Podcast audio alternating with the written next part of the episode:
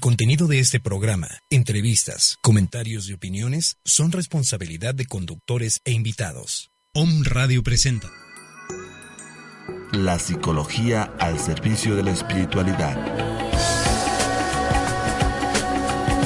En esta hora trataremos temas sobre la educación emocional, Reiki, sanar niño interior y filosofía de Osho. Acompaña a Rosela Casaro y Deva Raga en La psicología al servicio de la espiritualidad.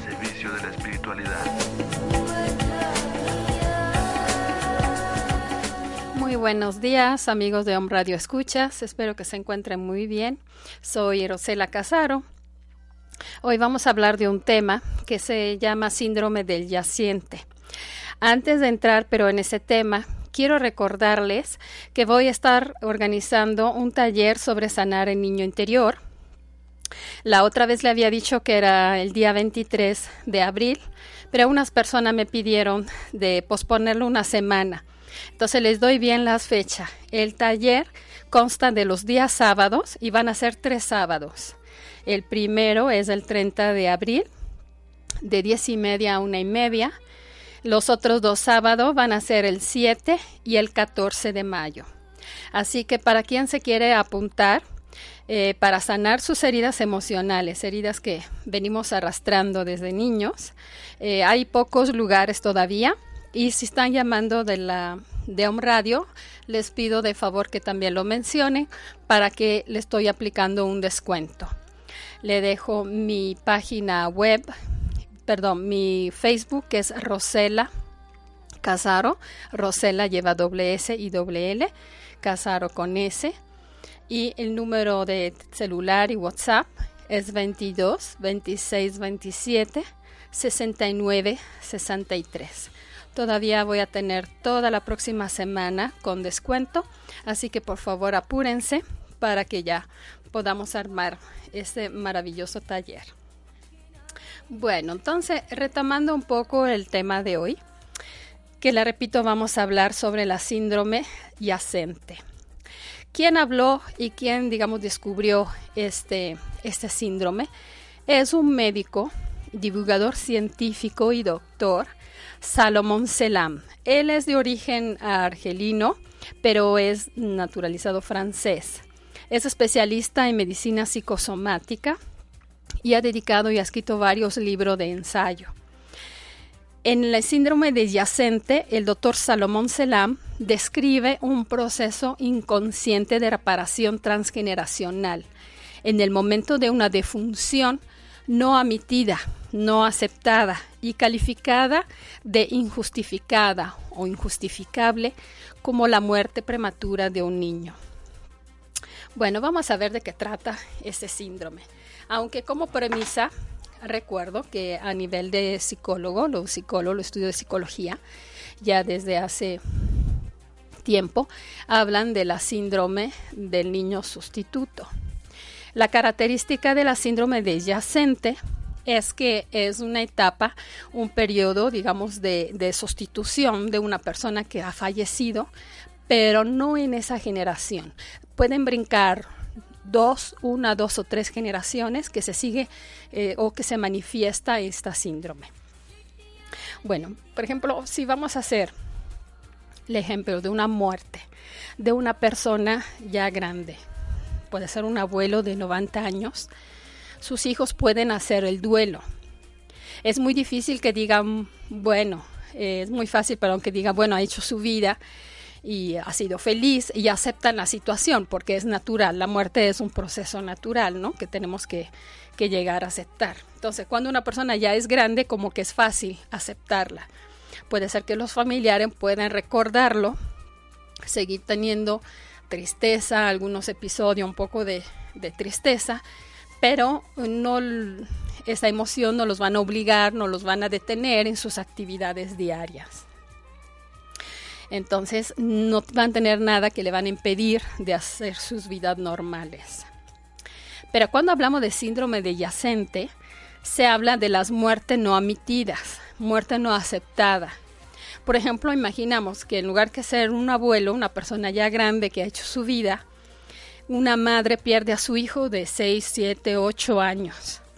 para ella realmente es un infierno. Ella es eh, psíquicamente y emocionalmente, físicamente, se quedó en una situación muy difícil. La repito como si, si fuera en un infierno, estuviera en un infierno. Es muy difícil, dice el, el doctor Salomón Selam, que es casi imposible pasar por encima de un niño que ha muerto. Entonces, cuando una madre no puede llegar a aceptar la muerte de su hijo, ¿qué pasa?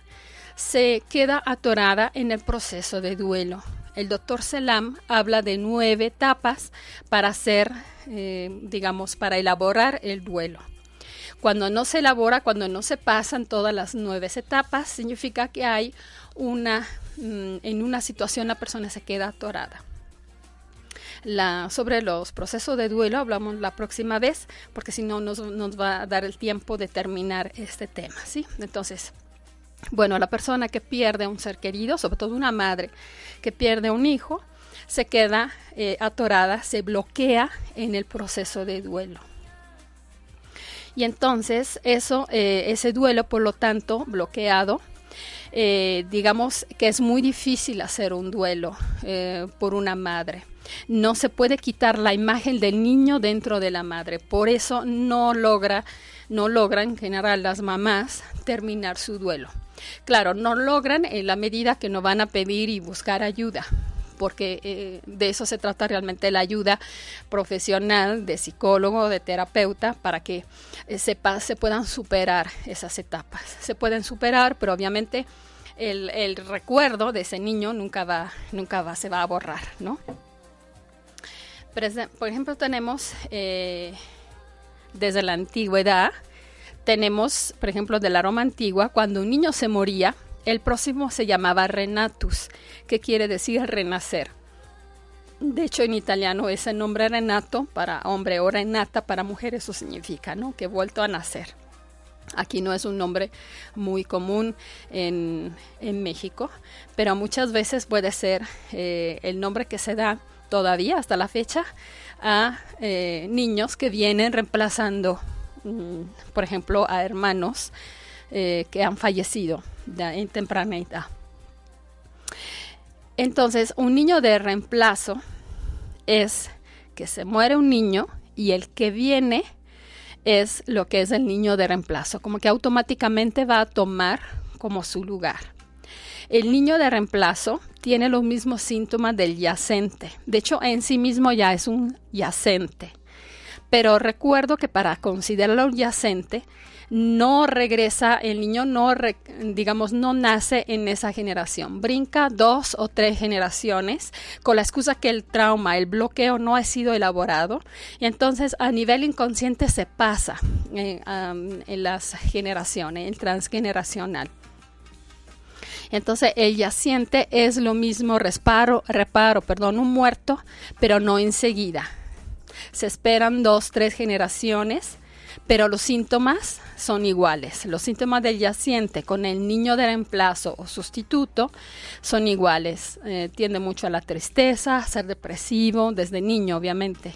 Eh, le gusta mucho el negro, la música triste, porque como si en su interior sienten que están en duelo. ¿sí?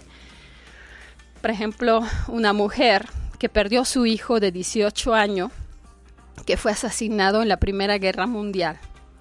Sufrió, obviamente, de la desaparición prematura de su hijo. Y es como si en su inconsciente esta información, este pedido, es como si la, persona dijera, le pido a todos los miembros de la familia que me lo devuelvan para que mi pena sea disimulada, disminuida. Entonces después una generación, un niño nacerá con esa memoria y si le encargará que haga vivir a este joven que nunca conoció. Para decir que una persona es yacente, no tiene que haber conocido a, la persona, que puede haber sido el abuelo, el bisabuelo, un tío, ¿sí? Entonces, esa es un poco la característica. El dolor de madre, ese duelo bloqueado, este dolor, pasa como información genética en la memoria y va a llegar un momento que alguien lo tiene que reparar conscientemente o inconscientemente llega con ese mensaje. Eh, una persona yacente puede también manifestar enfermedades que no, no le compete a ellos. Realmente ellos manifiestan y experimentan situaciones, pero no porque realmente lo deciden, lo buscan, porque están adentro ese programa, ¿sí? Eh, comenta siempre el doctor Selam de una mujer que se queja de dificultades respiratoria. Hace la exploración y revela un hecho importante que ella no conocía para nada y que era el fallecimiento de su abuelo paterno debido a la consecuencia de la inhalación de gas mostaza durante la Primera Guerra Mundial. Entonces lo que estaba pasando es que ella manifestaba el síntoma. ¿Por qué manifestaba el síntoma? Por eso entonces el problema de, pulmones. Porque ella estaba ligada a él por su fecha de nacimiento su restablecimiento fue rápido, justo después de haber establecido esa relación genealógica. Porque es el momento cuando la persona hace esa relación, es un momento que la persona toma conciencia, se hace consciente. Y entonces ese programa ya no queda en el inconsciente, por lo tanto ya no se actúa, se toma uno, eh, toma uno conciencia y ya, y ya cambia. Entonces ya este programa no está siguiendo trabajando. Aquí es muy importante porque está hablando de fecha. Nosotros estamos relacionados con nuestros antepasados por fecha. Puede ser la misma fecha de nacimiento, pero también puede ser fecha de concepción de uno y fecha de nacimiento de otro. O en este caso, correspondiendo, estamos hablando de yaciente, puede ser la muerte de un abuelo, de una persona familiar querida, y en una, dos o tres generación nace un nieto, por ejemplo, en la misma fecha de defunción.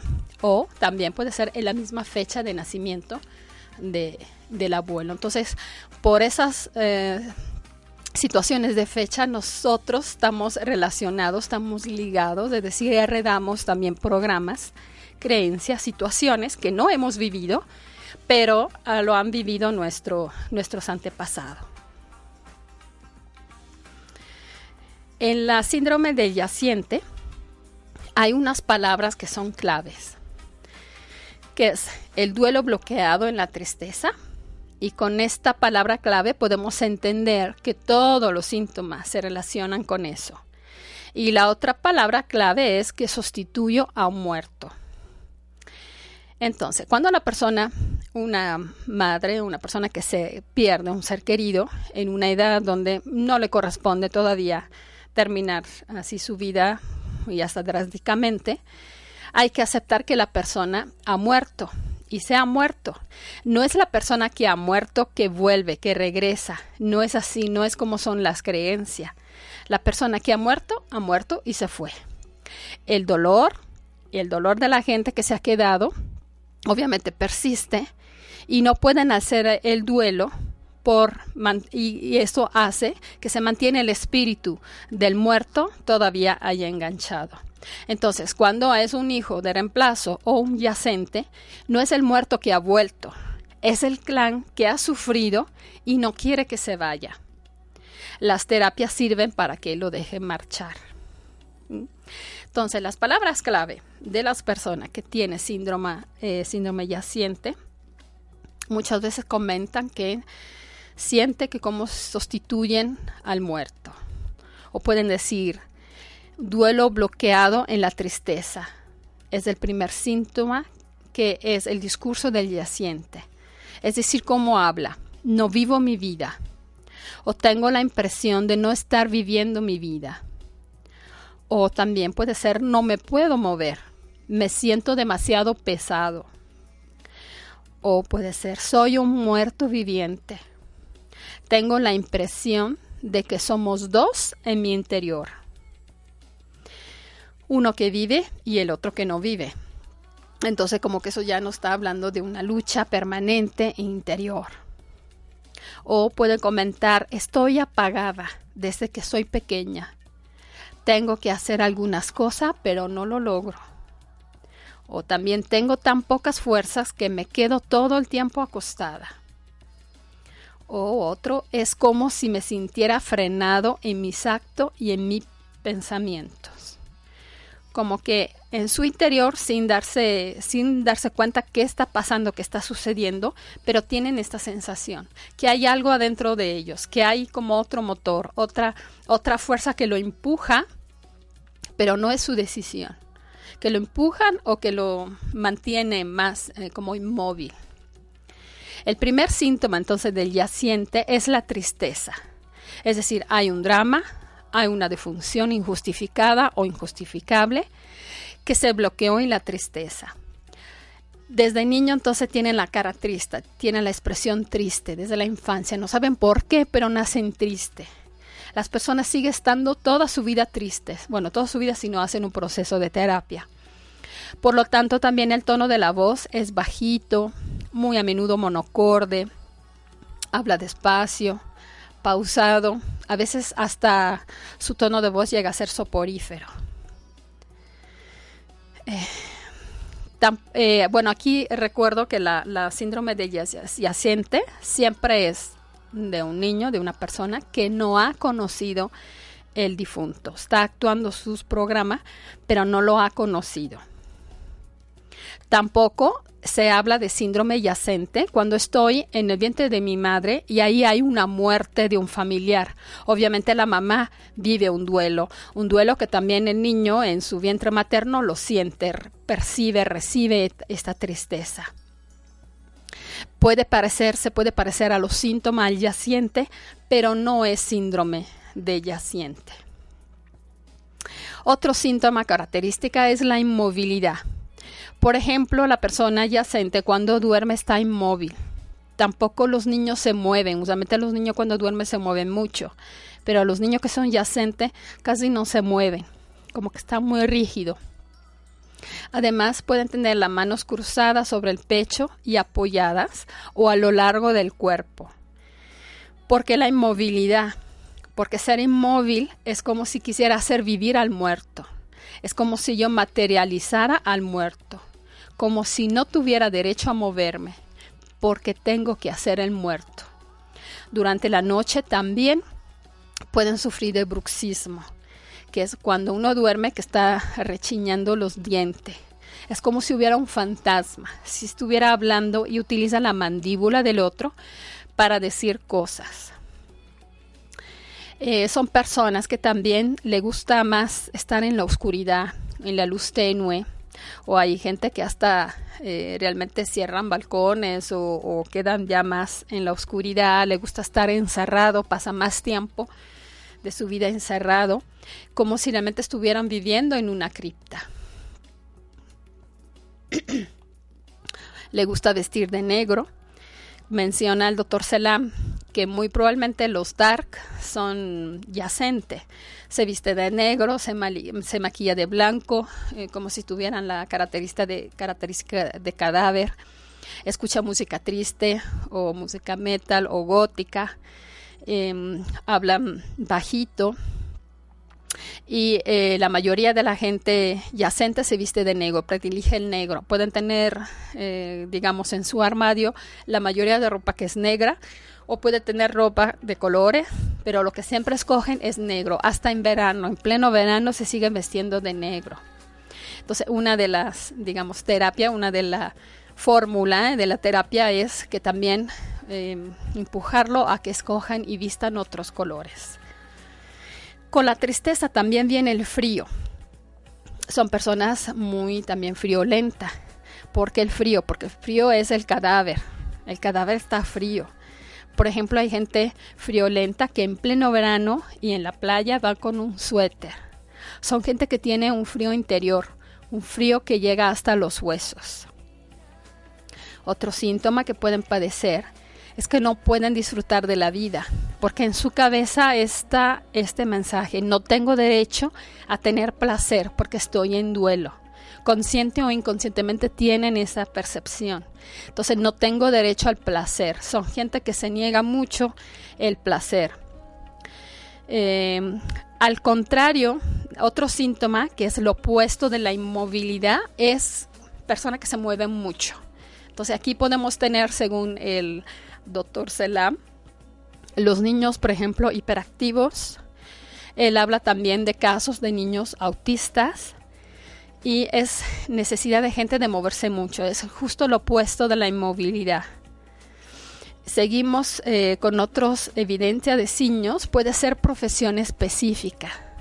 Por ejemplo, si son personas yacente y que manifiestan este síntoma con un exceso de movilidad, es eh, muy fácil encontrarlos, por ejemplo, en bailarinas.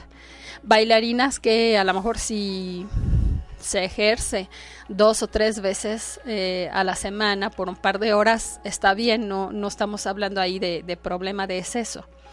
Pero si son maestros, por ejemplo, de gimnasia, maestro de yoga, que están trabajando de 6 a 8 horas diarios y todos los días, incluyendo sábado domingo, porque a lo mejor tiene competencia, tienen alguna otra actividad extra, pero siempre relacionada con el movimiento, ahí sí hay que tener cuidado porque probablemente estamos eh, viendo, tratando con persona que tiene esta síndrome.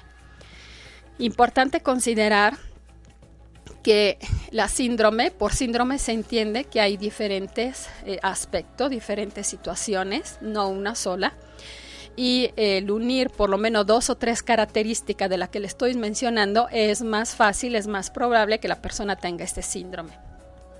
Por ejemplo, si una persona dice, ah, a mí me gusta mucho el negro, pues no solamente con estos datos podemos, eh, digamos, confirmar que la persona tiene síndrome de yaciente. Tiene que haber varias, eh, varios puntos, por lo menos tres o cuatro de lo que le estuve mencionando.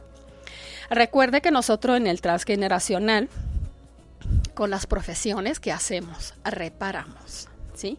Entonces, la, la profesión es que mm, lo que tiene síndrome de yaciente, yacente reparan es, por ejemplo, todas las profesiones relacionadas con los médicos y sobre todo los forenses.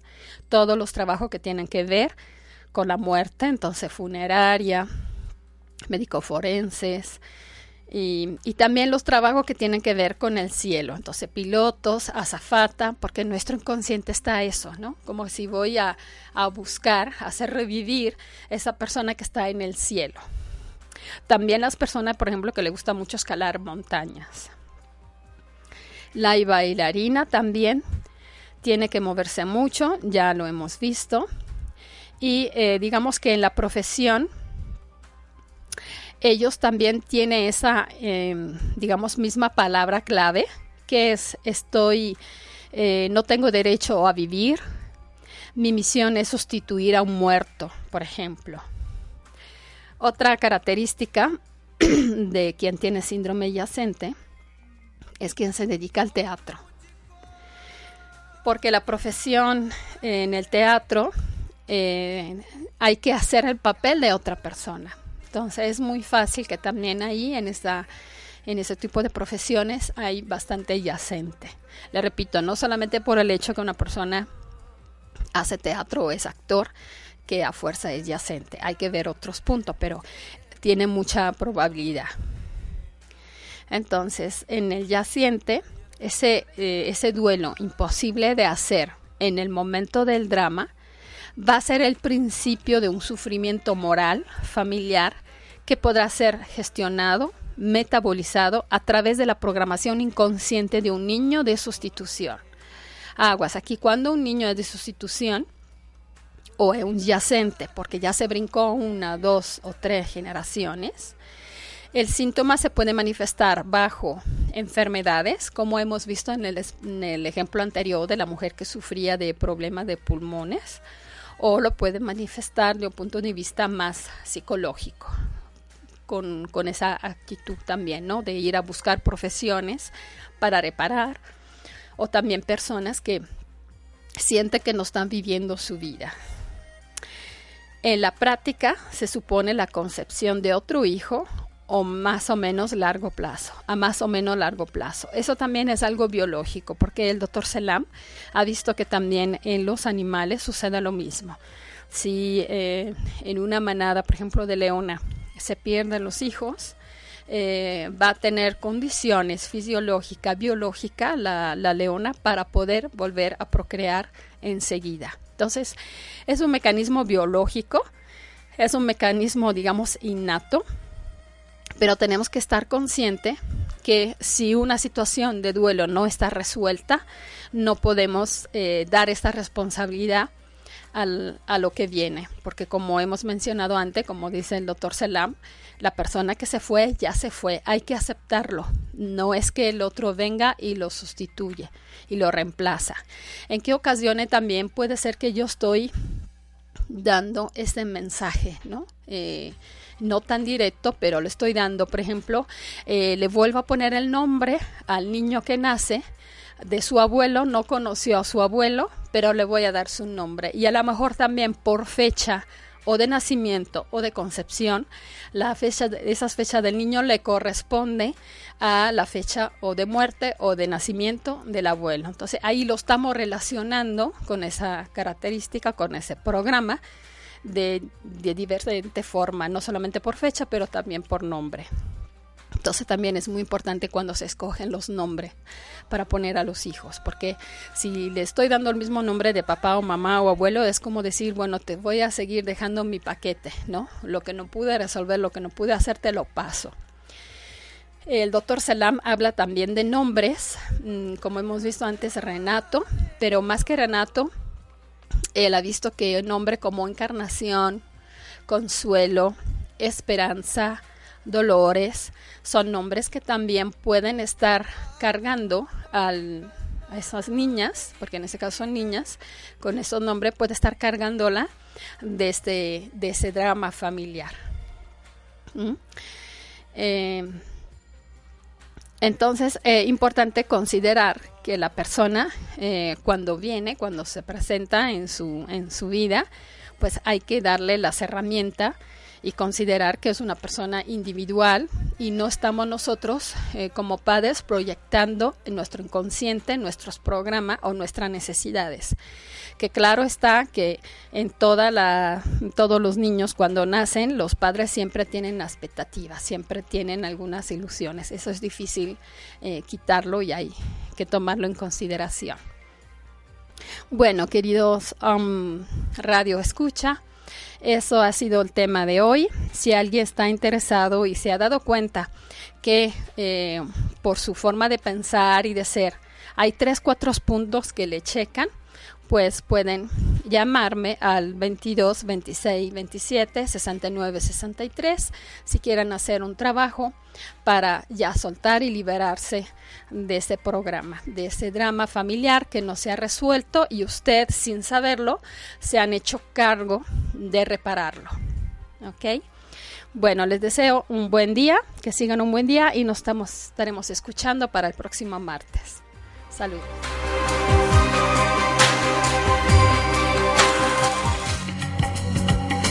La psicología al servicio de la espiritualidad. Regresamos.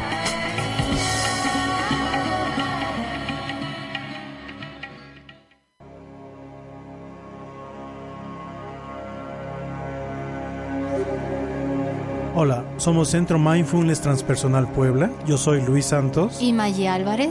Y te invitamos a escucharnos todos los martes a la una de la tarde. Donde tocaremos temas interesantes para el despertar de la conciencia. Para el despertar de la conciencia. Para el despertar de la conciencia. Dejemos de sufrir. Y vivamos en el presente.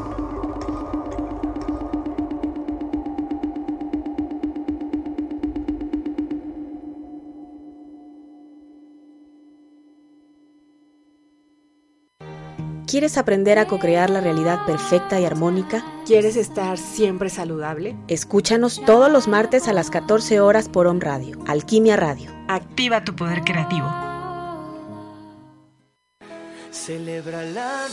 Hola, yo soy Yvonne Bulnes y te invito todos los martes de 5 a 6 a que me escuches en mi programa Trascender. Una hora donde conoceremos la tanatología desde un enfoque que nos hará liberarnos de cargas y disfrutar la vida. Escúchanos en Om Radio.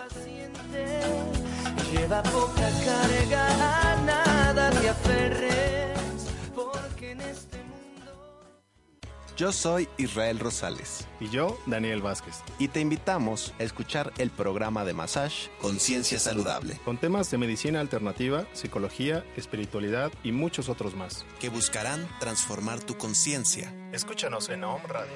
Conciencia Saludable, todos los martes a las 4 de la tarde.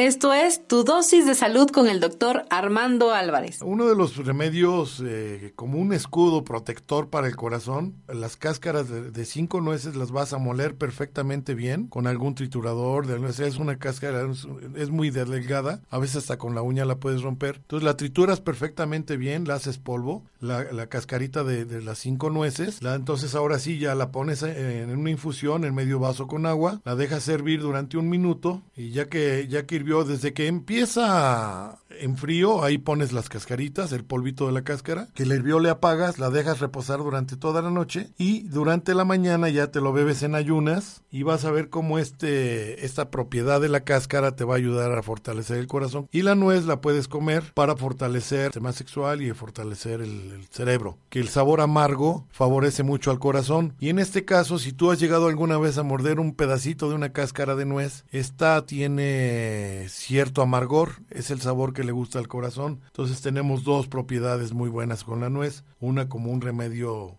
cardíaco y otra como, como un remedio de alimentación hacia ciertas partes de tu organismo. Esto fue tu dosis de salud. Hola, soy Tania Batllori y te invito a que todos los miércoles a la una de la tarde nos acompañes sintonizando nuestro programa Ángeles y Semillas de Luz en donde los ángeles nos otorgan una guía amorosa y su sabiduría para darnos resolución de vida a través de nuestra iluminación espiritual. Te espero.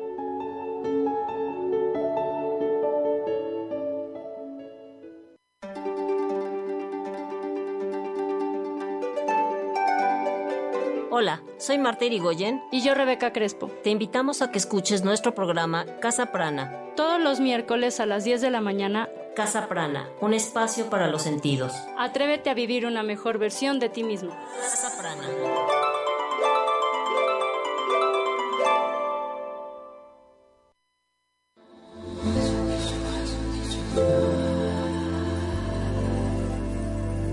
Te invitamos todos los miércoles en punto de las 11 a.m. Escúchanos, Om Shivaya con temas de conciencia. Por omradio.com.mx con Gloria Perdomo e Isis Sotomayor. Somos frecuencias de luz. Somos frecuencias de luz.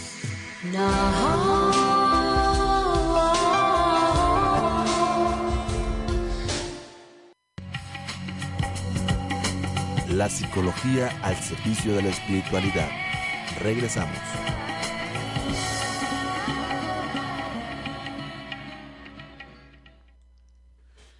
Hola, buenos días. Ya estamos aquí de regreso en nuestro programa compartido con mi queridísima amiga y terapeuta Rosela Casaro, que ahorita nos venimos saludando. Y pues bueno, vamos a continuar con el programa. Recuerden subir sus comentarios. No basta simplemente escuchar, hay que mover la energía, amigos. Entonces, pues mándanos sus preguntas. Recuerda que es importante no nada más para mí, sino más bien para ti. ¿Qué estás haciendo con esto que escuchas? ¿Lo estás llevando a la práctica o simplemente está entrando la información y sale? Y yo te voy a recordar algo, amigo. Necesitamos ponerle acción a la vida. No basta simplemente leer o tomar un taller, un curso. ¿Cómo llevamos a la acción todo lo que vamos construyendo a través de nuestros actos. Y sí, al escuchar, al sintonizar, no estás construyendo algo. Pero ¿cómo lo llevas a la acción? ¿Cómo materializas este pensamiento a través de un radio para llevarlo a la acción, a la práctica, al ejercitamiento? Y esto es importante. Yo ahorita he, estado como pues tratando de poner muchos ejemplos a mis pacientes, a los grupos de crecimiento donde estamos trabajando en el DF, aquí en Puebla también próximamente. Por cierto, nuestro taller de, sonodramas del DF el domingo pasado, todo un éxito. Próximamente lo tendremos aquí en Puebla el sábado 3 de septiembre de 9 a 7 de la noche. Por favor, no faltes o recomiéndanos para que sigamos regando y avanzando hacia la conciencia. Les decía que he estado como tratando de poner ejemplos de lo que son las dos mentes. Y estas dos mentes, cuando la psicología al servicio de la espiritualidad habla del inconsciente a través de Freud, a través de Jung, de Fritz Perls, etcétera, empiezan a tomar esta filosofía de Oriente, bueno, más que filosofía, Osho le llamaba como esta alquimia de la transformación. Es cierta alquimia, es una diferencia muy fuerte con lo que es una filosofía. Y entonces, las dos mentes, como les hablaba amigos, el inconsciente y la mente consciente, fíjense lo que son las cosas. Mente en Occidente se escribe de dos maneras. Mente, la mente inconsciente se escribe con minúsculas y la mente que viene de la conciencia se escribe con mayúsculas. Mente, mente. Sin embargo, significan dos cosas distintas. ¿Y cómo podemos empezar, amigos, a estar con la mente consciente? ¿Cómo podemos comenzar a traerla aquí a nosotros? Y esa es una de las cosas que yo les digo, llevar a la acción todo lo que vamos aprendiendo a través del tiempo, a través de estos programas, a través de la psicoterapia, bla, bla, bla, etcétera. Llevarlo a la acción tiene que ver con la mente consciente, porque solamente a través de esta conciencia podemos integrar lo que es el espíritu, las emociones y el cuerpo. Hay que recordar que vivimos divididos y de ahí implica y de ahí viene todo el sufrimiento del ser humano Estamos tan divididos que las emociones están jalando para un lado, la mente jala para un lado, el cuerpo jala para un lado, el espíritu obviamente ya no tiene esta esencia y entonces ya no hay como esta capa que brillar por fuera y entonces lo único que está por fuera proyectándonos ante los demás es esta mente inconsciente y esta mente inconsciente no tiene llenadera esta mente inconsciente no es amiga de nosotros. Nuestra mente inconsciente no es amiga de nosotros, es enemiga. Y es esta voz que todo el tiempo nos está diciendo que somos malos. Es esta voz que nos está invalidando todo el tiempo. Me decía una paciente que se sentía bloqueada y se sentía como muy pues como muy diferente a todos. Y le digo oye pues te tengo una noticia. Todos estamos bloqueados. No eres la única la mente inconsciente funciona a través de todas las voces menos de tu voz.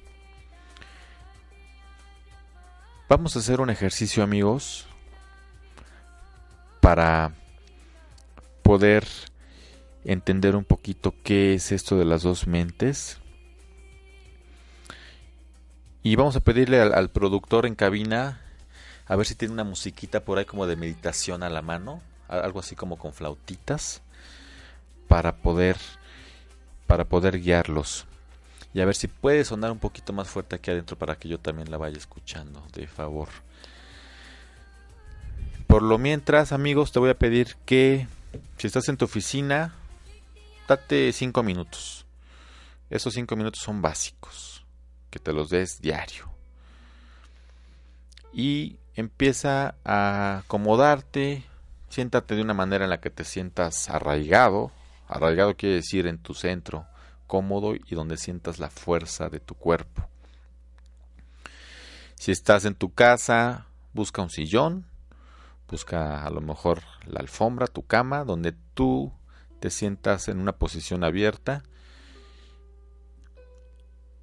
Te puedes acostar o te puedes quedar en una posición de meditación, las palmas hacia arriba. Esta posición que nos enseña Buda. Y empieza a entrar a tu respiración. Ponte en contacto con este aire que entra y sale de tu cuerpo.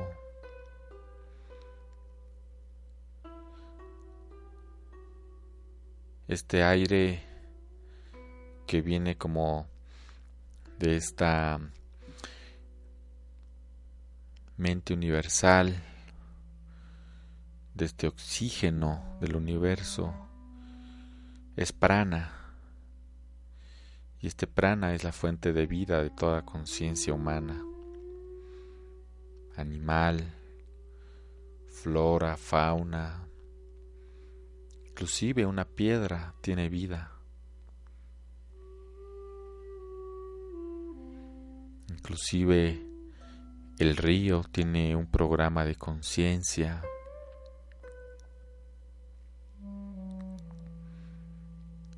Los árboles cuando beben agua dirigen sus raíces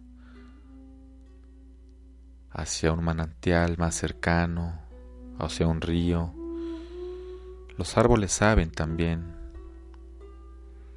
cómo es posible que un árbol pueda tener a veces más vida que nosotros.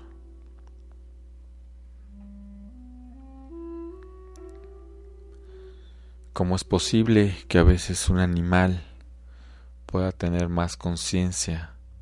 ¿Y cómo es posible que a veces nosotros los humanos seamos menos conscientes y peor que un animal? Tomando estas frases te invito que tomes conciencia de desde lo que tú eres.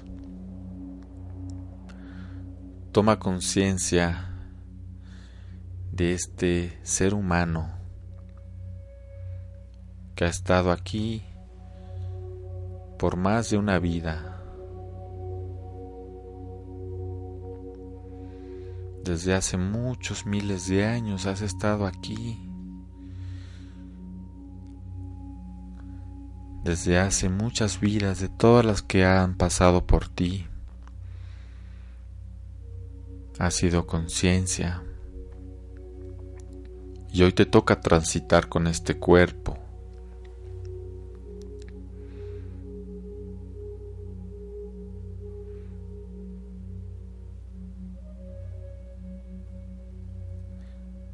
Hoy eres un ser cósmico con una experiencia humana.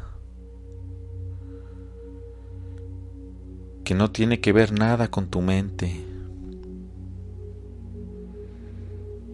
No tiene que ver nada con lo que te han dicho que tienes que ser. Eres mucho más que todos los pensamientos que vienen a ti todo el tiempo.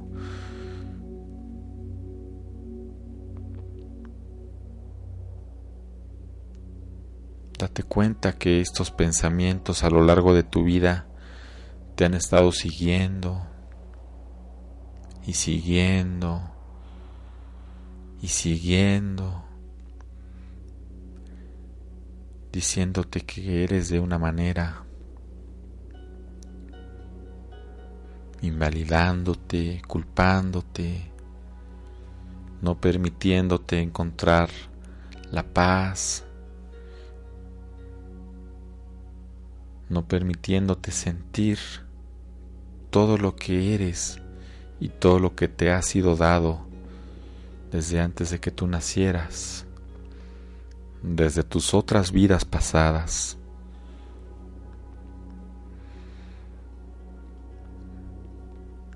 Y sigue respirando este prana que entra y sale desde hace mucho tiempo.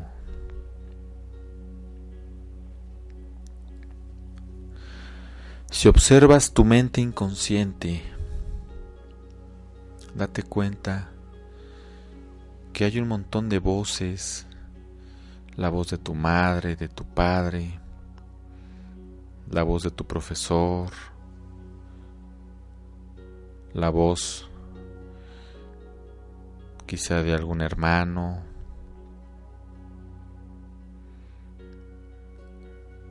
la voz de algún programa de televisión, de tus profesores de la universidad. Están todas las voces menos la tuya.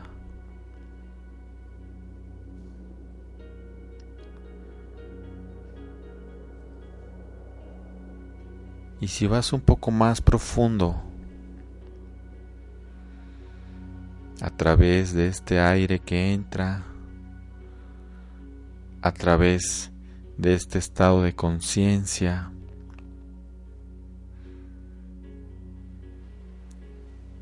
te vas a dar cuenta que más allá, en esta profundidad, está tu verdadero ser.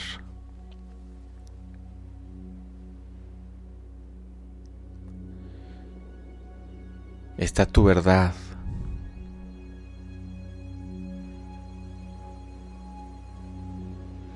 Escúchala.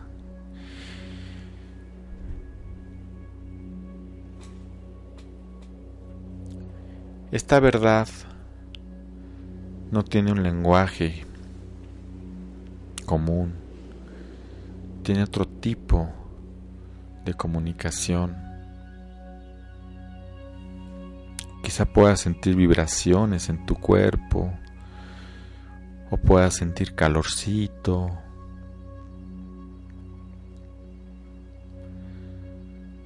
Si sientes estas dos cosas, quiere decir que estás en conciencia, que estás en meditación.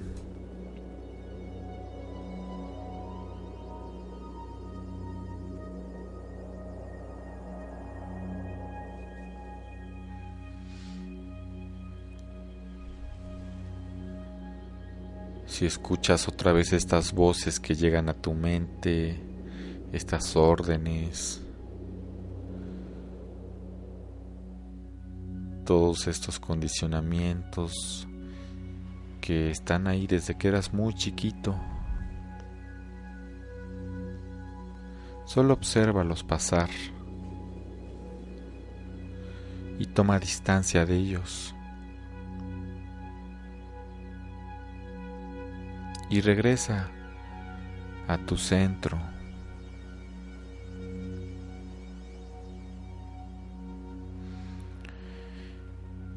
Y date cuenta que este centro que está ahí,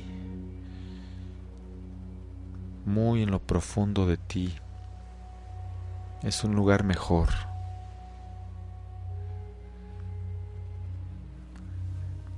Haz contacto con él.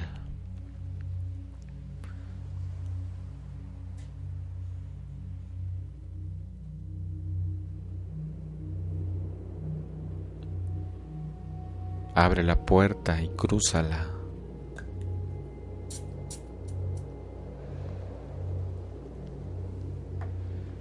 Y permítete cada vez ir más profundo. Como si cada vez te alejaras más de este mundo, de esta mente inconsciente y entraras a otra dimensión.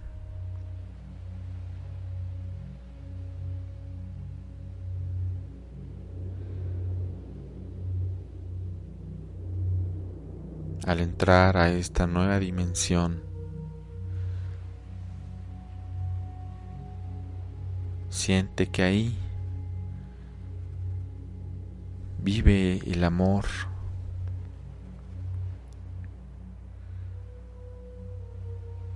Vive una fuente como un manantial que ha estado ahí toda la vida.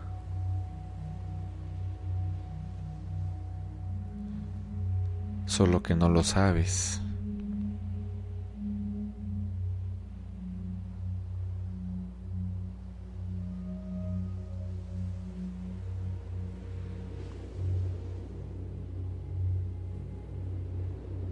Al percibir los sonidos que vienen de esta música, intégralos a tu experiencia.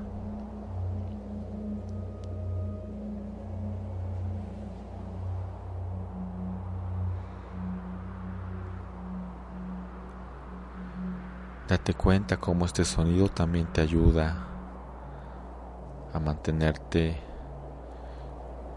en este profundo estar contigo.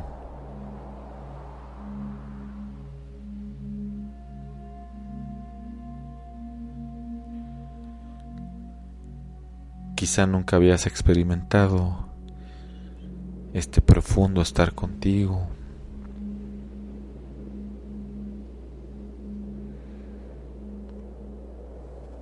Quizás sí.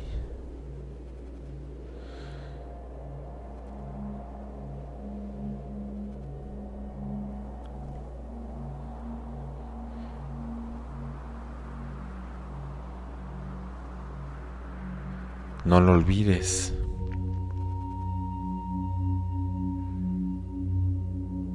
Ahí es la fuente del amor.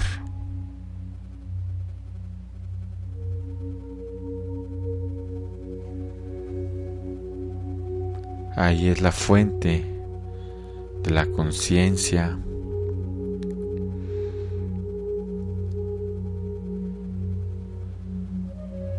Esto que sientes dentro es Dios.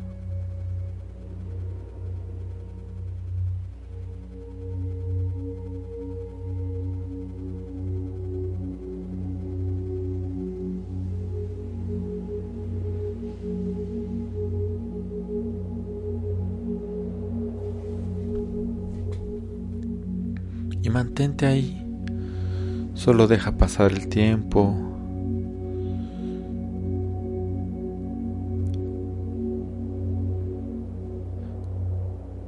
Solo déjate estar ahí, como si el tiempo no pasara.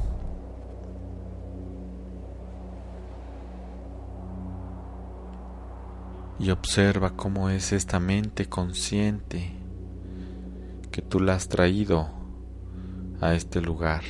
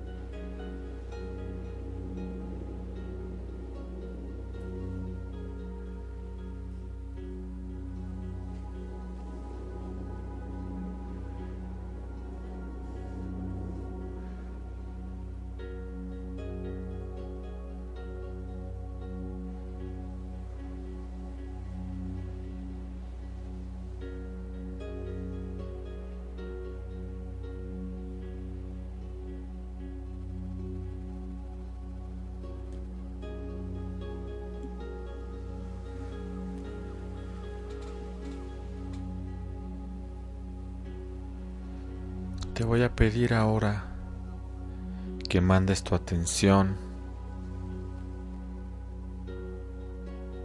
a las palmas de tu mano.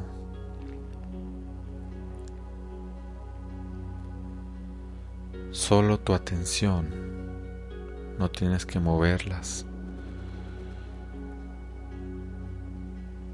Escúchalas y siéntelas.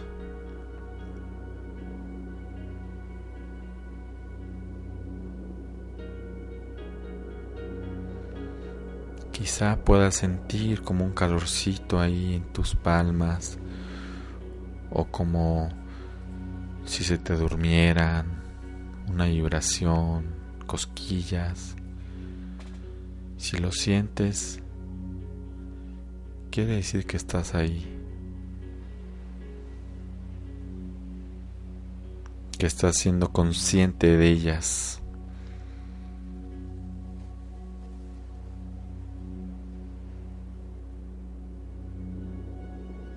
Si puedes sentirlas, ahora puedes sentir cada dedo de tu mano derecha.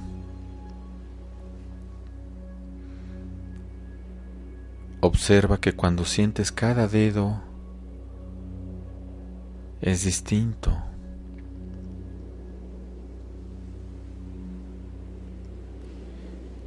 El dedo pulgar no se siente igual que el dedo meñique. Permítete ir más profundo en esta conciencia perceptiva.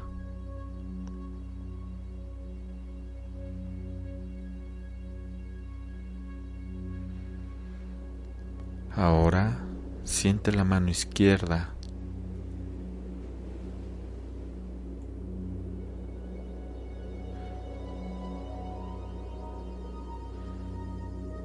Date cuenta que la mano izquierda no se siente igual que la mano derecha.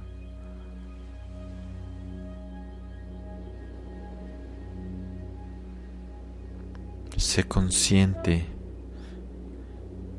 de estos dos lugares distintos, pero siendo el mismo a la vez.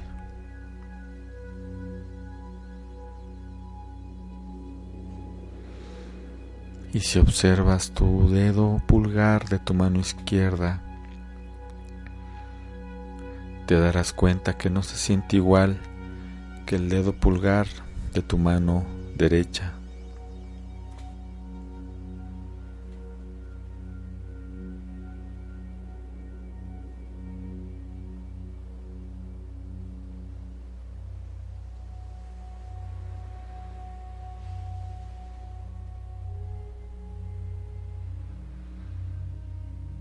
Tomando conciencia ahora de tus pies.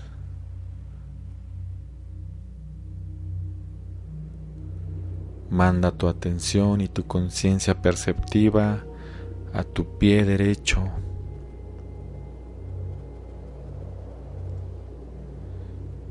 Siéntelo.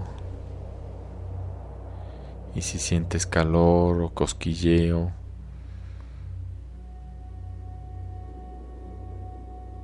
alguna otra sensación, quiere decir que tu conciencia está ahí.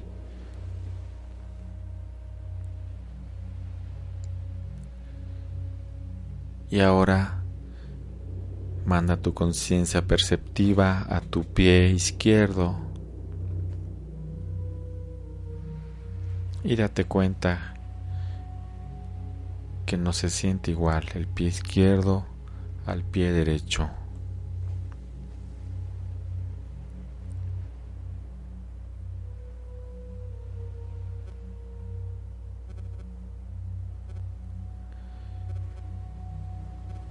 Ahora te voy a pedir que mandes tu conciencia al dedo chiquito de tu pie izquierdo.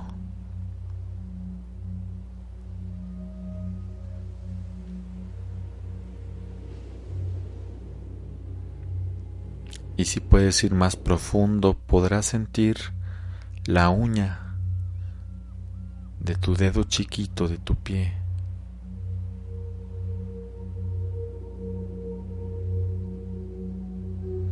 Cómo se siente sentir la uña chiquita de tu pie.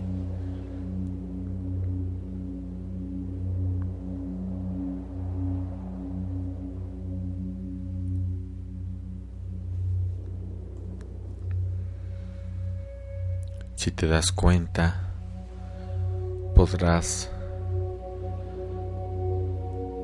observar que la uña chiquita de tu pie derecho se siente distinta. Ve si puedes ir más profundo y sentirlo.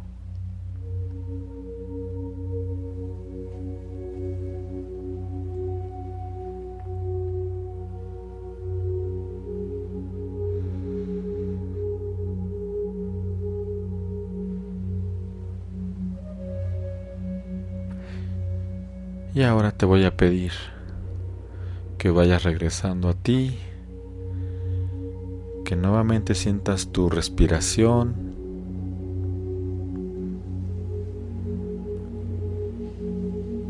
Y que lentamente abras tus ojos cuando estés listo.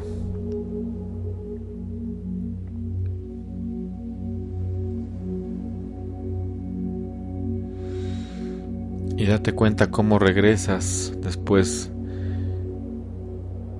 de esta conciencia perceptiva en tu cuerpo. Si tu mente inconsciente está diferente, solo observa si hay alguna sensación diferente y regístrala.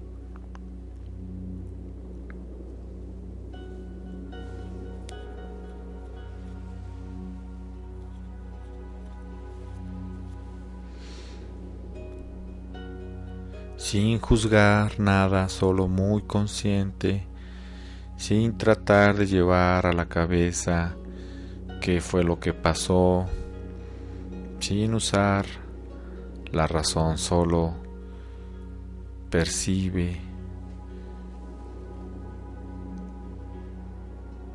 e integra.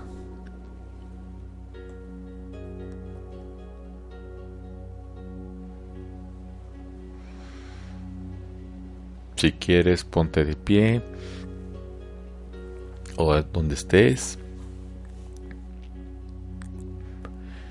Y mantente en observación.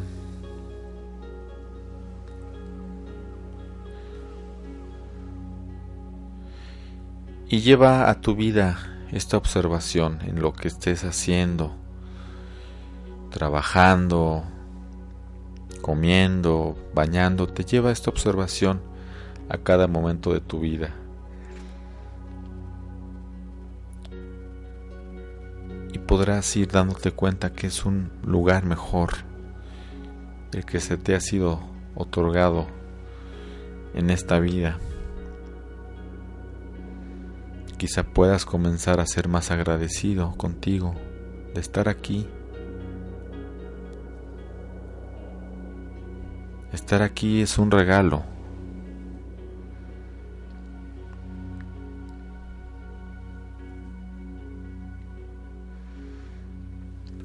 Estamos llegando a la recta final de esta meditación y del programa de la psicología al servicio de la espiritualidad. Escríbenos si tienes preguntas de esto que pasó y te las estaremos respondiendo en la semana. Mi teléfono directo 22 23 20 31 31. Puedes escribirme por WhatsApp o puedes también escribirme al Facebook de Barraga Nicolás Blano o puedes hablar aquí a cabina al 249-4602. Muchas gracias amigos, mandamos saludos a todos los que nos están escuchando en Suiza, en Colombia, aquí en el interior de la República Mexicana, en Puebla, en el DF, León, etcétera, en Los Ángeles también nuestro vecino. Y les mandamos muchísimos saludos y les mando mucho amor. Yo soy de Barraga y nos vemos el martes siguiente, igual a las y media por Home Radio. Muchas gracias.